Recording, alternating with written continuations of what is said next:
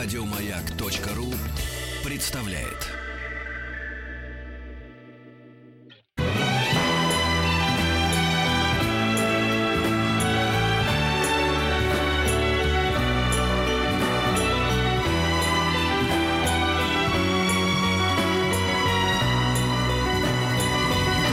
Спутник кинозрителя. Ну и пришел Антон Долин, как я уже сказал. Будь здоров. Спасибо. Всем привет, привет. Э, Я здесь э, пришел с рассказом о суперсобытиях этой недели. Э, Довольно симпатичный набор фильмов, хотя, опять же, честно должен предупредить с самого начала, ни одного среди них такого бесспорно шедеврального, но они очень разные, интересные. И если вы, в принципе, привыкли еженедельно в кино ходить, вы совершенно точно что-то для себя найдете, какие бы ни были ваши устремления и вкусы.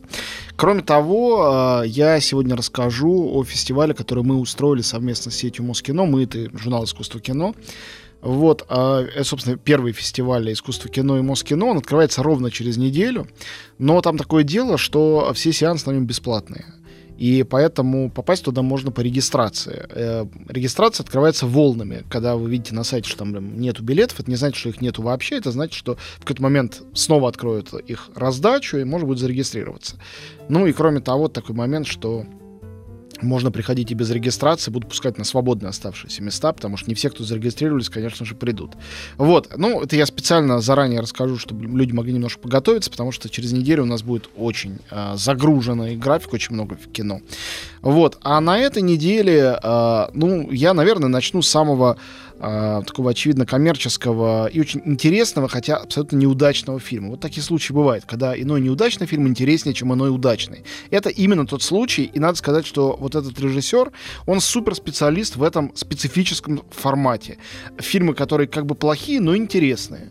Это М. Найт Шьямалан автор выдающейся картины э, «Шестое чувство», э, нескольких картин, на мой взгляд, просто чудовищных, в частности, «Девушка из воды» и «Повелитель стихии», они были совершенно невыносимые. И, что самое интересное, целого набора фильмов, э, мнения которых, э, ну, действительно разделяются диаметрально противоположные от совершенного экстаза, восторга и поклонения Шьямалану до ненависти и криков, что он бездарный, значит, э, высасывающий из пальца какую-то ерунду, идиот.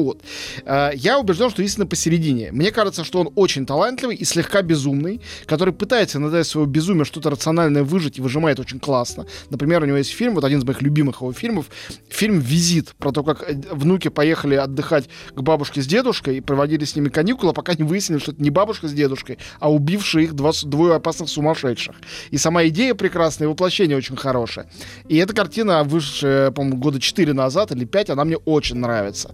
Вот. Э, Ну и вообще, например, «Таинственный лес» есть фильм, который мне кажется блестящим, хотя я слышал о нем мнение, что он чудовищный. А есть фильм «Знаки», который, наоборот, мне дико не нравится, а многим кажется, что это шедевр Шьямалана. Или фильм «Неуязвимый», который имеет прямое отношение к новой картине Шьямалана «Стекло» с Брюсом Уиллисом замечательным, о котором я тоже слышал абсолютно противоположные мнения.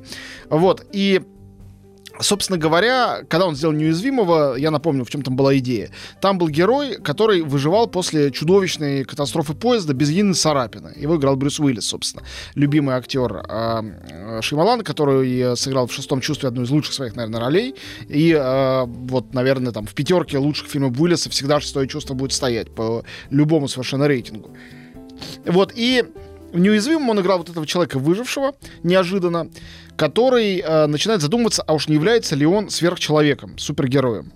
И появляется э, некий загадочный персонаж, э, чернокожий, который играл тогда еще не настолько суперзвездный, как сейчас, но уже довольно знаменитый Сэмюэл Л. Джексон, э, который говорит, да, ты супергерой, э, потому что твоя неуязвимость, это на некой глобальной шкале, она уравновешивает мою суперуязвимость, потому что у него редчайшее, у героя Сэмюэля Л. Джексона, редчайшее заболевание, хрупкость костей. Он в инвалидной коляске всю жизнь, зато он очень умный.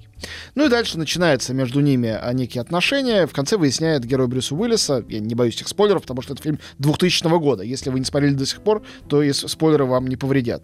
И вот, выясняется, что он, конечно, и устраивал все эти автокатас... э, автокатастрофы катастрофы поездов, чтобы проверить, чтобы найти вот этого своего, э, как бы, гипотетического противника, неуязвимого человека. И он его таки нашел. Вот. А с тех пор прошло э, 19 лет, как вы понимаете, и по сюжету тоже. И несколько лет назад, года два или три, э, Шималан сделал фильм «Сплит». А, Очень интересно, с одной из лучших ролей э, Джеймса Макэвоя, вообще незаурядного артиста. Он играет там, а, значит, сумасшедшего, в котором живет 24 личности, в том числе сверхличность под названием «Зверь». И надо сказать, что это, конечно, та картина, которую особенно преступно смотреть в э, дубляже просто нельзя, потому что Маковой гениально голосом играет эти разные личности. И повадкой тоже, но голосом просто потрясающе. И в дубляже это вообще совсем не то. Короче говоря, эта картина третья часть сложившейся неожиданно трилогии, где вот этот самый неуязвимый герой, а, он там себя называет надсмотрщик в черном дождевике, а, или он, по-моему, темно-зеленый, что-то такое, который играет Брюс Уиллис, вот этот самый мистер Стекло, поскольку он хрупкий, а, Сэмюэл Л. Джексон, и Зверь, он же Кевин, этот самый герой Сплита, он же Орда, потому что их там 24 внутри, они встречаются в одной психушке. С этого фильм начинается. И поскольку те были фильмы про героя Брюса Уиллиса, про героя Маковоя, здесь герой Сэмюэля Л. Джексона как бы главный. Хотя на самом деле все трое присутствуют. Вот. А, ну и понятно, что когда на фильм возлагается столько надежд и столько всего в него вложено, то, как правило, а, люди выходят разочарованными. Вот многие разочаровались. Со словами, в этом фильме нету экшена, в этом фильме нету неожиданно, в нем разочаровывающий финал я, в общем-то, со всем этим более-менее даже готов согласиться. Это опять такой плохой, хороший фильм Шьямалана. Однако мне он показался ужасно интересным а, для анализа, для разбора, не для просмотра. Просмотр, ну, хорошие актеры хорошо играют, разумеется, это понятно. Вот, что еще тут скажешь? А, сценарий очень небезупречный. Это такая схоластическая картина, диспут о том, есть ли в жизни, и все фильмы Шьямалана об этом, есть ли в жизни место вообще чудесному? Может ли быть, что кто-то из нас, например, супергерой? Или что чем-то управляют инопланетяне? Или есть тайные э, общества, которые э, определяют движение социума, а мы просто этого не замечаем? Э, или люди, которые рядом с нами живут, на самом деле психи. Э, просто мы стараемся на это не смотреть. И так далее и тому подобное.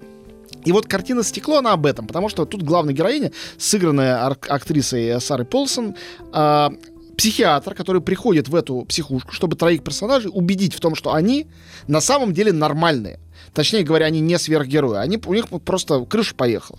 И все чудеса, которые они творили, на самом деле никакие не чудеса, а просто стечение обстоятельств. Ну вот здесь было проживевшее железо, железо и поэтому э, герою удалось там э, согнуть два железных прута. А на самом деле вообще кто угодно, даже женщина могла бы, если постараться это сделать. И э, конечно, у них закрадываются у всех сомнения в том, что действительно, не сумасшедший ли я. Ну и дальше все это ведет к некому кульминации, которую рассказывать, конечно, не буду. Я рассказал только завязку. А я могу сказать одно. Это э, редчайший случай супергеройского фильма, даже супергеройской вселенной, который выстроил Шималан, в которой э, нет вообще никаких практически спецэффектов, никаких экшн-сцен, никакого большого бюджета. Это вообще разговорное кино. Вот на эту вот тему. И понятно, какое количество людей, в особенности в Америке, критиков обломалось, потому что супергеройский фильм с знаменитыми артистами, там должно быть Месилова. Тут его нету вообще. Вот. И самая большая издевка, извините, это спойлер, но я его расскажу. Он прямо не рассказывает о том, что, чем фильм заканчивается. В какой-то момент все трое героев должны выбравшись из психушки, отправиться, э, там все время телевизор про это говорит, сейчас откроется супер небоскреб Осака Тауэр в нашем городе. И понятно, что сейчас будут открывать торжественно, они пойдут, и его обрушат на всех, или на нем будут драться, что должно происходить. И они уже выбираются, чтобы туда идти. Но в эту секунду происходит нечто, они до него не доходят. Э, все противодействие происходит просто три мужика дерутся на лужайке. Никаких э, э, супер катастроф так и не происходит. Мне кажется, это явный троллинг в адрес Марвела, не может быть иначе. Вот. и довольно остроумный, даже я бы сказал, тонкий. Хотя, конечно, Шьямалан человек не без безумия. Хотя, не знаю, вот какой здесь хотя. Может, это и хорошо, что в нем есть это безумие. Безумие хорошее качество для творческого человека. И вот он э, странный, конечно, режиссер, странный человек. Это странный фильм, и говорю это в самом хорошем смысле слова. И напоследок, э, э, секунда рекламы. Э, завтра вечером в кинотеатре «Октябрь» в 8 вечера, собственно, я буду представлять, мы показываем и разбираем фильм «Стекло», а, в 8, да, это будет. А, Я всех призываю прийти не потому что, а потому что его показывать будут в оригинале. Э, с титрами. Это действительно картина, которая этого заслуживает. Согласитесь, у Шималана очень хорошо играют актеры, даже когда он снимает кино без знаменитостей, как какой-нибудь визит, все равно артисты у него всегда замечательные. Вот, э, короче говоря, всех призываю. Стекло это интересно, хотя э, если выбирать между удачно и неудачно, скорее неудачно. Этого фильма не будет рекордной кассы стопроцентно, которая была у Сплита. И вообще не будет э, вот такого сильного вирусного эффекта, который у некоторых фильмов Шималана есть. Вот, а теперь э, перейдем э, к другим коммерческим картинам, а потом к некоммерческим. Из коммерческих самое главное это фильм э, британская костюмная драма, режиссер Ши, режиссер Ки, не знаю, Джози Рурк, э, никакого отношения к Микки Рурку, «Две королевы». Это э, честный, скучноватый, последовательный э, исторический фильм на всем известный сюжет. Соперничество Елизаветы I и Марии Стюарт, которая плохо кончила. Мгм. Я не знаю, тут это можно считать спойлером это в данной знаю, ситуации. да. Может быть и да. Что в этом фильме хорошо, кроме костюмов, которые, конечно, хороши? А, да, конечно же, две исполнительницы главных ролей. А, Елизавету играет Марго Робби, а, а Марию Стюарт а, Сир Шаронан. Прекрасные две девушки, очень талантливые. И, конечно, второй раз уже после «Фаворитки», «Фаворитка» еще не вышла в нашем прокате, но выйдет э, вскоре, в феврале, я поражаюсь тому, как английская история позволяет без никакого давления, без никаких подтасовок рассказывать яркие феминистские истории, где только одни женщины, женщины друг с другом борются, женщины друг друга подставляют, казнят, соревнуются за разных мужчин, а мужчины при этом вып- выполняют роль мебели, как в голливудских боевиках женщины выполняют, да? Потому что английская история такая и была. Там королевы настолько ярче и интереснее королей, что вот только ты загляни туда, и там десятки сюжетов будут обалденных. Конечно, сюжет про Елизавету и Марию Стюарт один из самых, э, ну не буду говорить мерзкое слово, вкусных, один из самых выразительных. Вот, поэтому, конечно, немножко обидно этот фильм было смотреть. Он не догоняет чуть-чуть до этого градуса яркости, который мог бы быть. Но девушки хорошие и хорошенькие. Вот, история интересная, поэтому «Две королевы», я думаю, многих порадует. Еще мне нравится политкорректный русский вариант названия «Две королевы». Вообще-то фильм в оригинале называется «Мэри Queen of Scots», если что. Да, да. Мария королева шотландская. То есть она тут, конечно же, героиня. Ну и все книги про на эту тему и так далее. Э, Я думаю, ты читал тоже, как и я в детстве, там, Марию Стюарт, Цвейга того же. Она героиня, она интересная. Судьба интересна. Не то, что Елизавета не интересна, но Мария Стюарт очень интересная. Вот, ну тут обе очень хороши. Вот. И давайте уравновесим англичан французами. Тоже, можно сказать, историческими. Ну, отчасти. Выходит чудесный мультик «Астерикс и тайное зелье». Сколько еще можно уже? Бесконечно. Это будет и через 50 лет, и через 100. Никогда они не... Но это мультик. Это не фильм с Депардье и Кристианом Клавье или кем- кем-нибудь еще. Там разные бывали Обеликсы, а Астерикс... э, разные бывали Астериксы, а Обеликс всегда... э, Депардье был. А в э, мультике мне очень нравится. Их впервые начали снимать давным-давно, еще при жизни, э, значит, э, Госинни и Удерзо, э, в смысле, когда они еще и работали вдвоем. Э, Астерикс и Тайное зелье, я вот боюсь соврать, э, является ли это экранизацией какого-то конкретного комикса. Потому что я читал их, но не все, конечно. Но сюжет звучит как абсолютно э, классический сюжет. То есть, если кто не знает, это история веселых галлов в древнеримские времена, которые сопротивляются бесконечно. Такой французский резистанс. Юлию Цезарю и его глобализации. Римляне очень глупые и вялые, а у этих галлов еще и такое преимущество, что у них есть волшебное зелье, при помощи которого они все всесильные. У них есть друид Панорамикс, который его варит, и когда они выпьют это зелье, они могут победить одной левой любое количество легионов. И Юлий Цезарь об этом знает, бесится, но ничего сделать не может. Ну, галлы, конечно же, миролюбивые, они чужой земли им не надо, но свои они ни пяди не отдадут. Вот, и этим они руководствуются. Любимый персонаж у всех, разумеется, Добряк Обеликс, огромный толстяк, э, которому никогда не дают пить это зелье. А оно такое, как наркотик, оно всем нравится. Потому что он в детстве упал в чан с этим зельем, и он выпил его столько, что с тех пор он сильный всегда. Вот, и его любимая маленькая собачка с чудесным именем Идефикс. Вот. э, И Астерикс, Обеликс и Идефикс в данном случае отправляются на поиски нового друида, потому что друид Панорамикс чувствует, что дни его, значит, сочтены.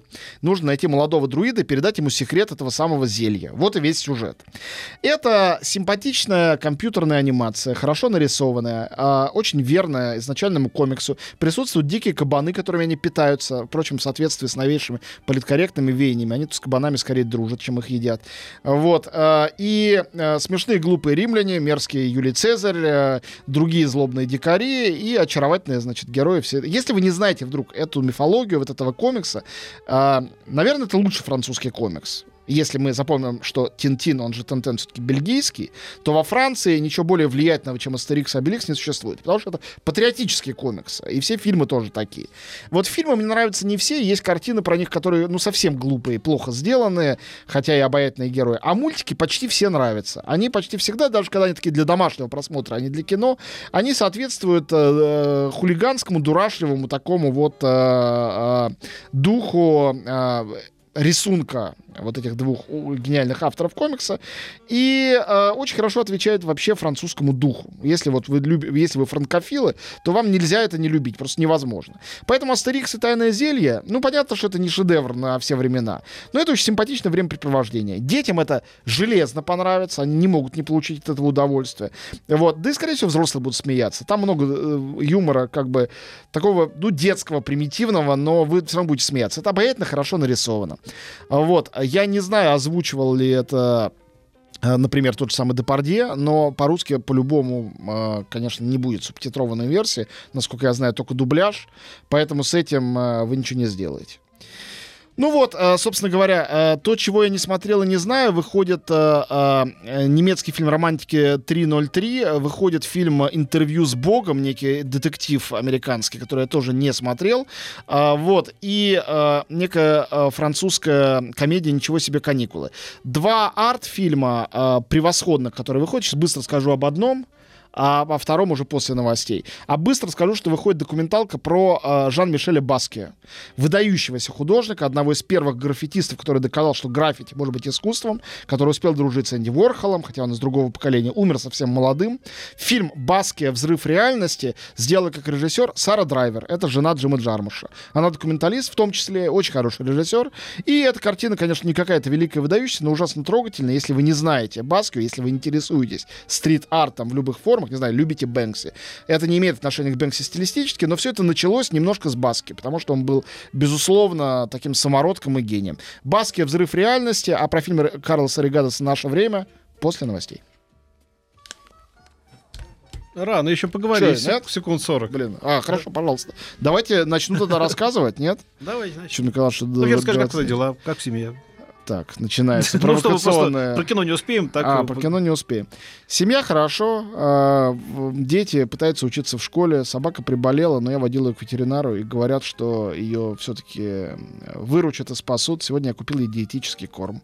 Я видел тебя в программе «Линия жизни» на канале Культура. Я тебе завидую, потому что у меня линии жизни нет, а у тебя, оказывается, она есть. Может быть, еще нарисуют. Не все потеряно еще, Петр. Вся жизнь Может твоя. быть, я не знаю просто где, ты подскажешь. Я не видел ни одного кадра. Мне присылали скриншоты, они были очень величественные. Как Ты- и все, что происходит на канале Ты Культура. важничал, да? Ну, конечно.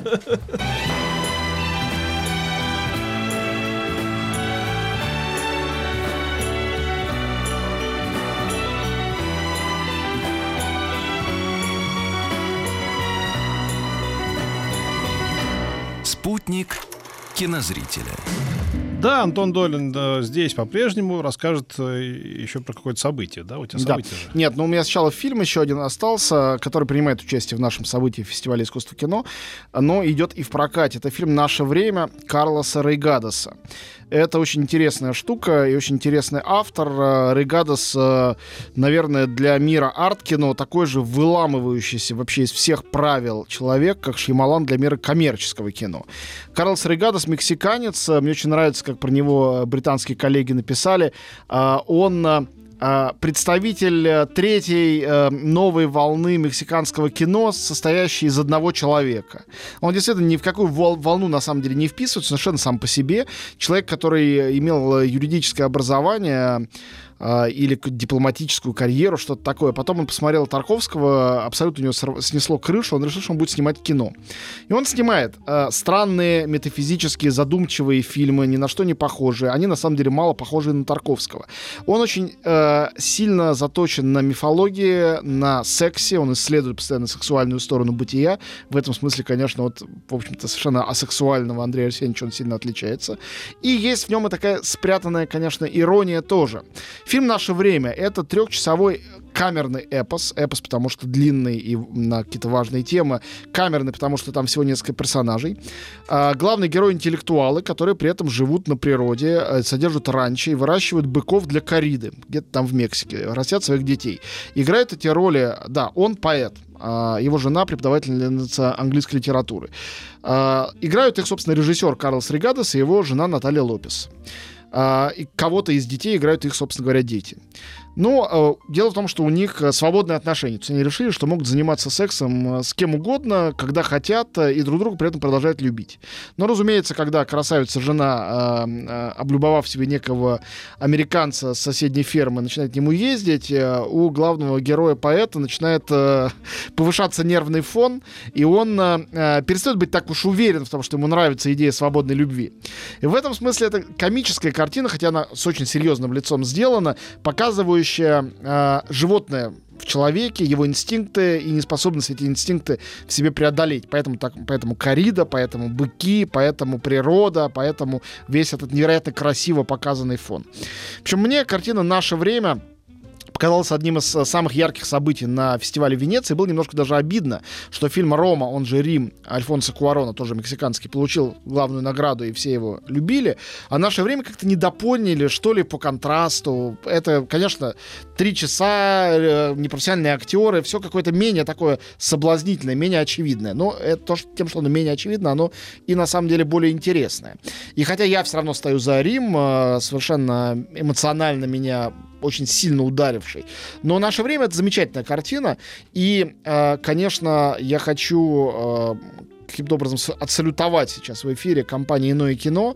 Мы с тобой давно за ней следим. Они выпускали на большие экраны, собственно, одноразовыми показами и Бертолуччи, и Формана, и Копполу, ну, всякую классику мирового кино. Сейчас из-за усложнившейся ситуации с прокатными удостоверениями они решили сами заниматься прокатом. А, и, в частности, они выпускают фильм Карлоса Регадоса «Наше время».